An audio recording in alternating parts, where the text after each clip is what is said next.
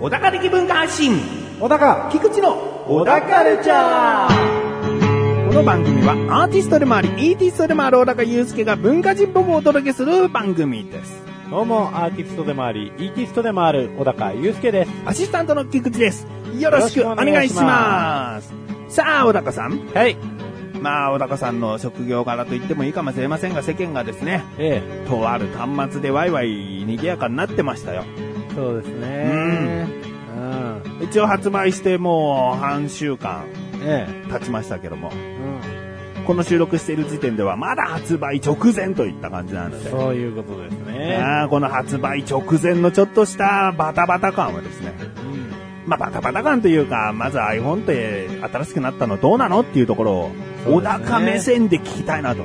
なるほど。えあそうですね。バタバタ感はですね、あのー、あんまり喋っちゃうとね、実はね、あまずいんでえね。ええまあ、例のあの端末に関してはですね、まあ、エースっていうやつがね、うん C ってやつがね、そうですね。もう一般人の考えでは 5S というものだけが出ると思っていたら、ええ 5C。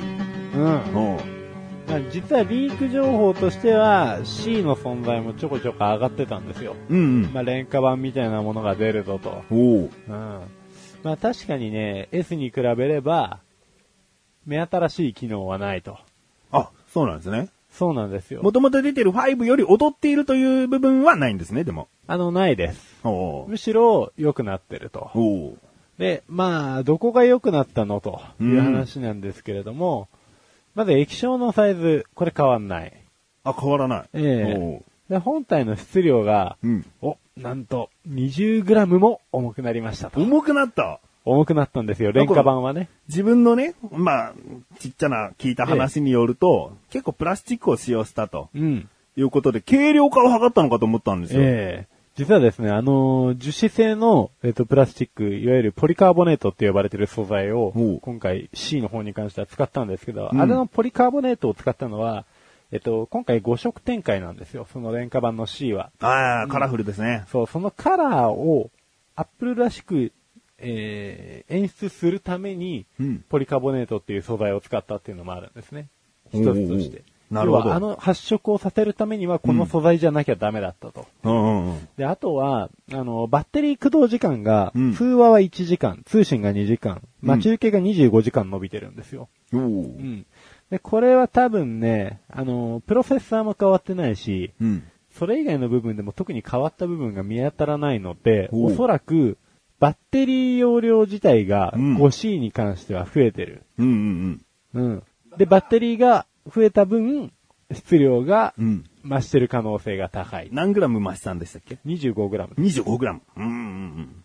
まあね、手で持ってもそんな、そんなに大きな違いが出るわけでもないのかな。そうなんですけどね、ただもう、この軽量化を競ってる時代 に、この重さっていうのは逆にどうなのかっていうのはあるんですけあどー、でも5、今出てて、まあ前まで出てた5っていうのは結構軽かったですよね。十そう分。ですうん。十分軽かったんです。で、今回、C は確かに重くなりましたと。うん。 S っていう、いわゆるハイスペックマシンの方は、おえー、重さ変わんないですね。う5より重さ変わらない。 5と重さ変わんないんです。じゃあ C よりは軽いってことなんですね。ハイそうスいペうッこクとなのに。ですハイスペックマシンなのに。おで、一番目新しい部分的な機能といえば、まあ、指紋認証ですよね。ーおうーん。日本で言うと富士通さんの得意とするそうですね指。紋認証。そう。富士通の場合は、だいたい背面に指紋認証がついていて、はいはえっと、その指紋センサーに対して、指をスライドさせうるんっていう形で、まあ、ロックを解除したりするんですけれども、うんアップルのあの指紋センサーのすごいところは、360度指の指紋を認識してくれるんですよ。おつーまり、どういう角度からタッチをしても、ロックの解除ができる。なるほど。そのセンサーっていうのはどっかについてるんですかえっと、それがホームボタンについてます。今までの。液晶の下にある丸い一つだけのボタンありますよね。はいは iPhone の。はいはいあの象徴的なあのボタンに指紋センサーがついている。おーで、えっと、もう一つ富士通と違うところがあるとすれば、ID の認証もあれでできるんです。うんうんつまり、アプリケーションの購入の時の Apple ID の入力っていうのは、まあ、あの、初回入力すれば大体その後入力は省かれるんですけれども、うんまあ、セキュリティ上心配だという方は、うん指紋センサーで認証してもらえるように設定をして、うん Apple の製品何かしら、あの、App Store で買う場合は、そおうの指紋センサーを使って決済できるとか、本人確認が取れる。ほう、もう一歩飛び出た指紋の使い方なんですね。まあ、そうですね。あそーの辺が、ちょっと富士通さんと違う部分。うんうん、わざわざスライドさせなくてもいい、ID とに連結してるっていうのは、まあ、かなりシームレスにはなってるんで、うん。うんうんうん。すごいっちゃすごいですね。もうボタンがセンサーなわけですもんね。うん、僕も最初富士通と一緒じゃんと思ってたんですけど、うんまあ、よくよく見たら違ったっていうのが、うんうんあらすごかったですね。はあ、他には、じゃあ、さっき言ったプロフェッサーとかいろいろな部分は C は変わらないと言ってましたけど。そうですね。S は変わりましたね。ほう。えーっと、5と 5C に搭載されてたのが、A5 プロセ、あ、A6 プロセッサーか。うんうん。っていうプロセッサーだったんですけれども、いつも Apple ってあんまりスペック、機能、あんまり公開しないんですよ。うんうんだから今回もメモリがいくつかとかって公開されてないんですね。うんうん。いつも通り。でも調べちゃう人はいるんでし ょうん、だいたい買えば、うん誰か人柱っつって、そうですね。誰かしら分解してる分解するんですよ。うん。で、そこでやっと、バッテリーの容量値とか、おーメモリがいくつかとか、うんあの、プロセッサーを初めて見るとか、うんうん。まあアップルって基本的に秘密主義なんで、うんあのー開けられないようにしてるんですね。お、一般人では、うん購入できて、できるドライバーなんかないと。そうそうそう。うんだから市販で出回ってるようなドライバーみたいなもので開けられるようにはしてくれないと。んいうのが普通なんですけど、まあそこをなんとか 壊して、まあ、 できるでしょうね。うん。そう、やれないことはないので、うんただまあちょっとすごいなって思うのは、Mac のパソコンにしても、うん iPhone にしても、Apple 製品って全部分解しても中がすごい綺麗なんですよ。うん。マザーボードにせよ、うんまあ他のパーツにせよ、全部綺麗に整然と並べられてるんです。うん。これが Windows のパソコンとかではちょっと見られない特徴で、おーお客さんが見えないところもきっちりやるっていうのは、うんあの会社のすごいところ。まあ確かに最近の MacBook、まあ、MacBook Note、うんちょっと名前わかんないですけど、ノートパソコンの薄さってすごいですもんね。ああ、MacBook Air ですね、エア。もうああれはの、もフォうル異常ムとあの薄さ。そこうう閉じた状態で開いた1枚ぐらいの、 で、先端に行くにつれてなんかこう、薄くなっていくあのフォルム。そうなんですよね。爪と指の間に怪我とかしてたら、ん開けるとき超痛そうだなと思ったりするんですけど。でもそれだけ中をぎっしり、綺麗にしてるからこそのあの形 なん整だな然と。としてるからと。うんディスクドライブとかも、こう、ベコンって、あの、ディスクをはめ込むトレイが飛び出すタイプじゃないじゃないですか、うんうんうん Mac って。大体スロットをそのまま中に埋め込んでて、うんディスクを逆に本体に収めるっていうう。んうんあのもう余計な飛び出しとか作らない。うん。う。うんんだから外から見てもそんなにつなぎ目とかないですもんね。そうそうそうそうああだから今回 5C にしても 5S にしても5の時からもともとそうだったんですけど、うん。もう完璧にスマートフォンとしての継ぎ目がほぼないんですよ。うん。他の製品ってやっぱりどうしてもあるじゃないですか。うん。中身にしても外身にしても完璧だとうん。いうね。まあもうどれだけ話したらいいのかと。 どれだけでも話せんなと。だから今後、どんどんどんどんアップルとしては、うん。まあ、傍から見た個人的な意見ですけど、うん首が締まってるような感じがするんですよね。まあそうですね。もう、化けられないというか、こんなアップルも出していきますってことは多分していかないみたいな。うん例えばもう横がすごいいろいろ空いて、うんな、なんかいろんなスロットが入ってますとか、そんなこと絶対今後していかないわけだよ。そうですね。次が楽しみなんですよ ね。 MacBook Air もあんなにスマートになりましたよ。うん。そうなんですよ。そろそろね、そろそろ出ちゃうんじゃないかなと。ホんログラムとかう。ん。ついに未来来ちゃうんじゃないかと。ん6にめちゃくちゃ期待をしてますね。 そうですよね。ええうん楽しみ。はい。うん。で、小高さん的にはですね、えまあ、じ iPhone 持ってらっしゃらないんですよね、でえもね。ええまあ持ってないですね。 C と S どっちがおすすめですかいや、S ですね。あ、もう S。それは S なんですけど、別に C でもいいです。うん。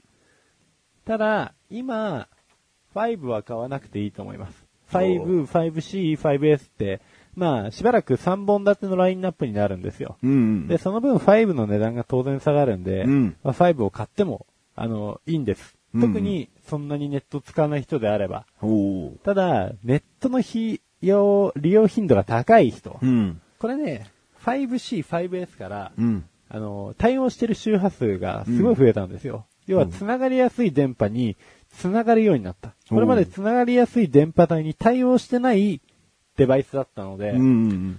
すごいいいプラチナバンドみたいなものを持ってたとしても、うんそれに対応してないんで、うん。その受信ができないんですよ。う。うんん。でもそれが、プラチナバンドに今度対応するようになったんで、絶対そっちの方がいいじゃないです S と C だけですかか。S と C から。から。ああ。今の5はないってことですね。5だけのやつでは入ってない。そういうこと。なるほうど。ん。で、この、プラチナバンドで LTE に対応しているプラチナバンドで一番広いエリアを持っているのが、うんどの会社かっていうのを、もう今、僕が口を酸っぱくしていろんな人に言ってるんですね。うん。まあ、その辺はね、報道を見ていただいて。報道を見れば明らかなんだよと。あの、でも圧倒的っちゃ圧倒的です。これはうん身内のひいき目とかっていう話じゃないんですけど、うんううんでも、将来的に他の会社が確実にお金持ってるんで、確実に伸びる会社がありますよね、D 社とか。ああ。うん。すげえお金持ってるから、インフラもすげえスピードで進むんだろうなっていうところ は、それでも、それでも1年半とかかかると思います、整備に。うん。まあ、頑張んな。あーまあ、ここでさらっと言っておきますけど、うちの亀さんは1ヶ月半前に5に機種変をしたっていうね。おすごく残念な妻でございます。なるほど。止めりゃよかった。教えてもらえばよかった。ということで、ここで一旦。CM ですあ、あ、あ、あ、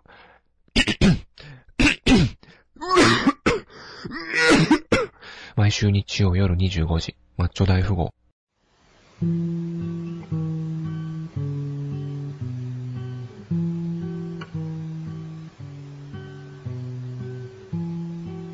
小高郎の料理教室。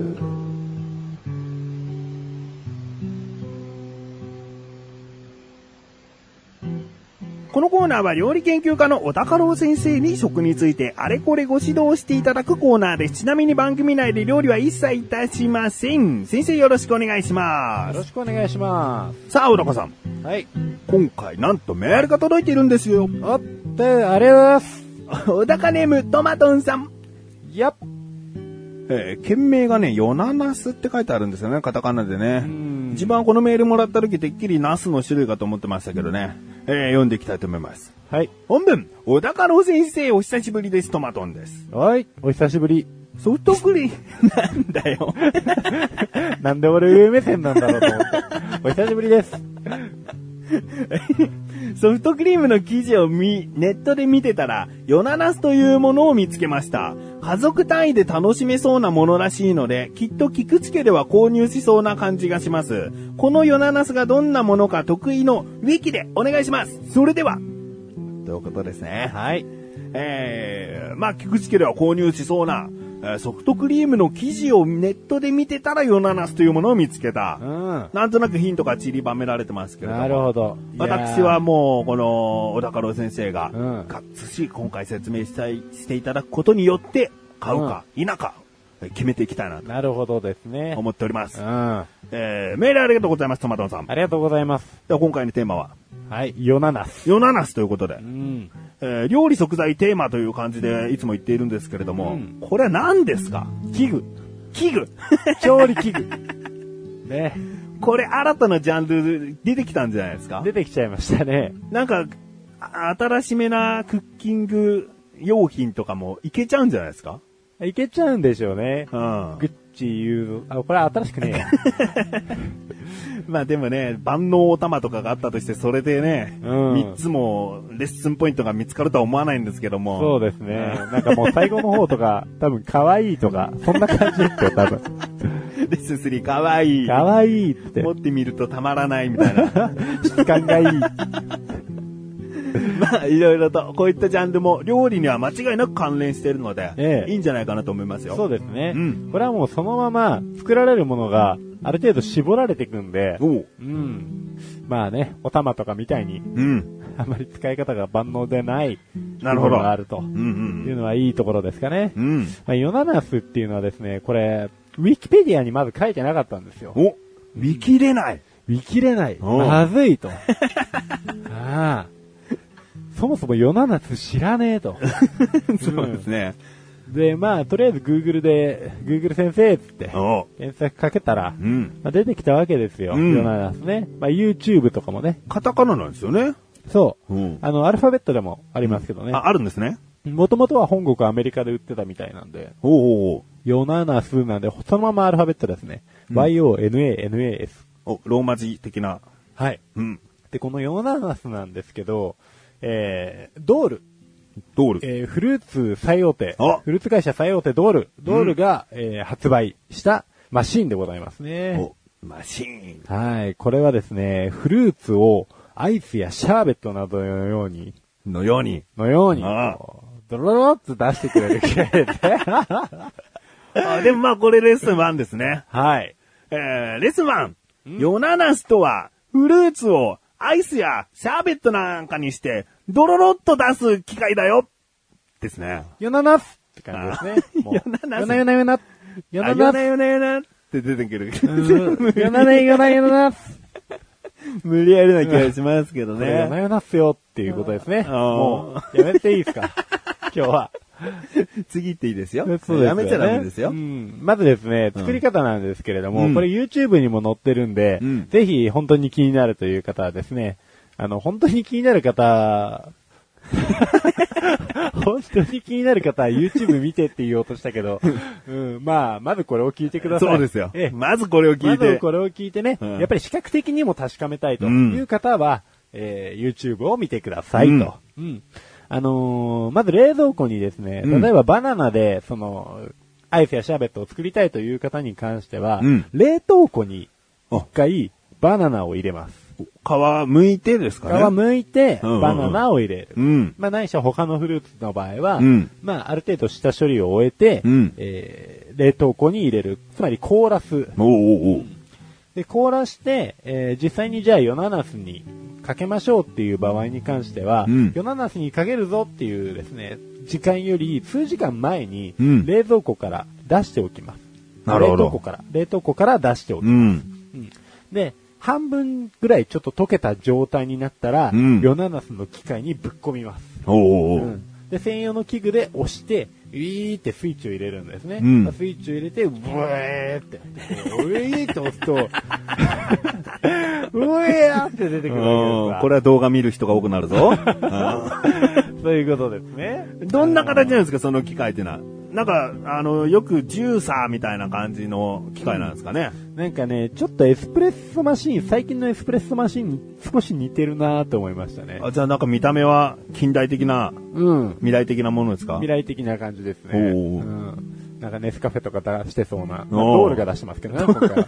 うん。ああ。まあいろんな企業も大変だ。うんえ、あそれは押し込むことによって、こう、まあ、スムーズ、スムージーみたいな、ドロドロにさせてくれるわけですかそうですね。ああうん。で、まあ、ある程度、その凍ってる部分が残ってれば、ちょっとシャーベットっぽくなりますし、うんまあ、割とフルーツ全開の状態でやれば、それなりに、まあ、常温に近いものですけれども、うんうんあの、クリーミーな、アイスっぽいものが出てくる。おうおうおうおううんあ、もう普通のフルーツ入れてみても、それなりに楽しめるってことですね。そういうことですわ。おうおうおううん。で、まあ、いろんなフルーツを入れて試していただければっていうのが、まあ、あるんですけれども、うん。あとはもう、そうですね、特徴としてはもう、すげえクリーミーらしいです。おううん。これは、まあ、独自の、こう、なんでしょうね。独自の切り刻み方みたいなことなんですかね。うんだと思うんですけどね、うんアイスなどは当然溶けると液体になってしまいますが、うん使用しているのは完全にフルーツだけですので、うん溶けた時もフルーツ特有のトロトロ感が残り、非常にクリーミーですよ、おうおうということですね。レッスン2行きましょうかね。い。レッスン 2! ヨナナスにフルーツを入れて、えー出すと、とってもクリーミーだよですね。ですねああそして、えー世の中のいいところ、その2。うんね。まあ、その2うんそれはレッスンにした方がいいんじゃないかって話ですけど聞い。てる人はレッスン2とか、その2とかを聞いていくわけです ね。もうね、レッスンとね、そのはね、また別物ですからね。 別物ですよ、うんレッスンではないですからね。うん特徴を今挙げてるだけですもんねそう。ビタミンがたっぷりらしいですね。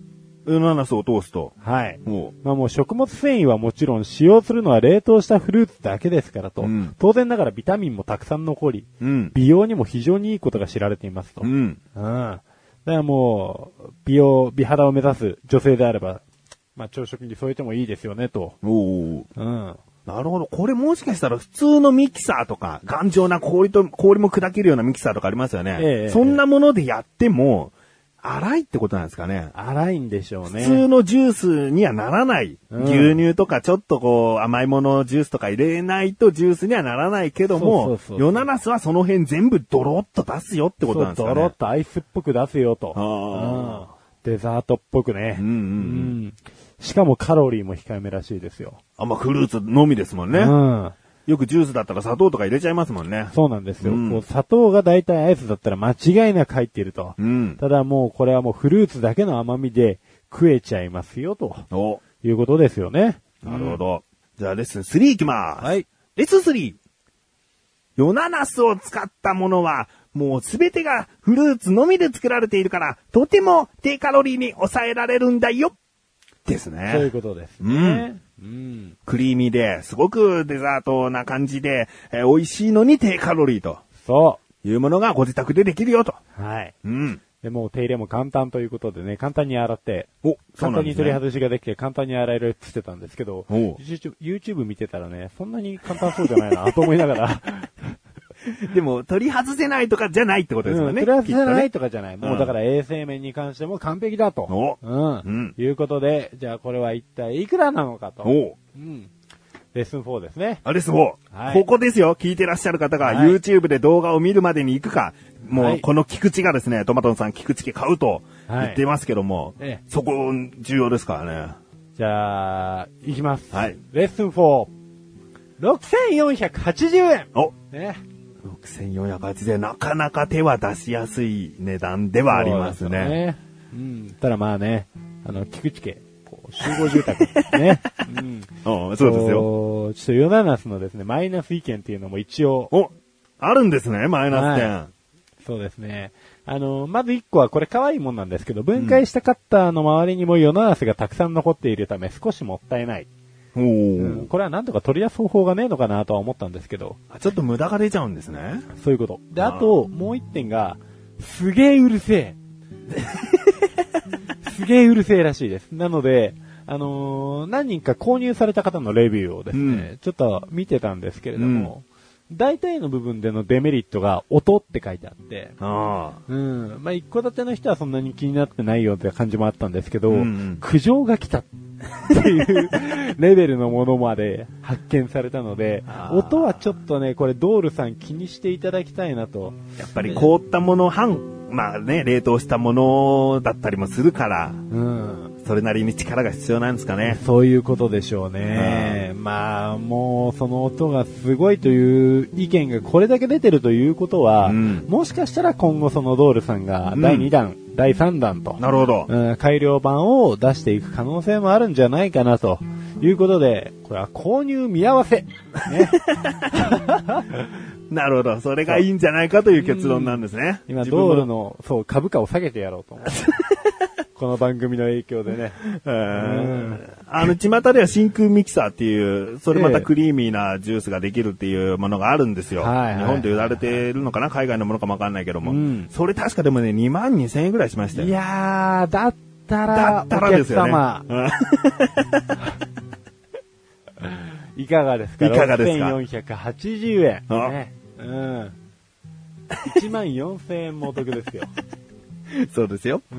えーまあね、フルーツが大好きな方、そして、騒音で近所に迷惑をかけないという自信がある方、そうですね。あぜひ買ってみたらいいかなと。はい。隣の家まで車で15分ぐらいの方におすすめですね。 そうですね。土地をたくさん持ってる方ですね。そうそうそうえー ということで、トマトさん改めてメールありがとうございありまがすとう。ございます。今回のご指導は以上ですね。はい。先生、ありがとうございました。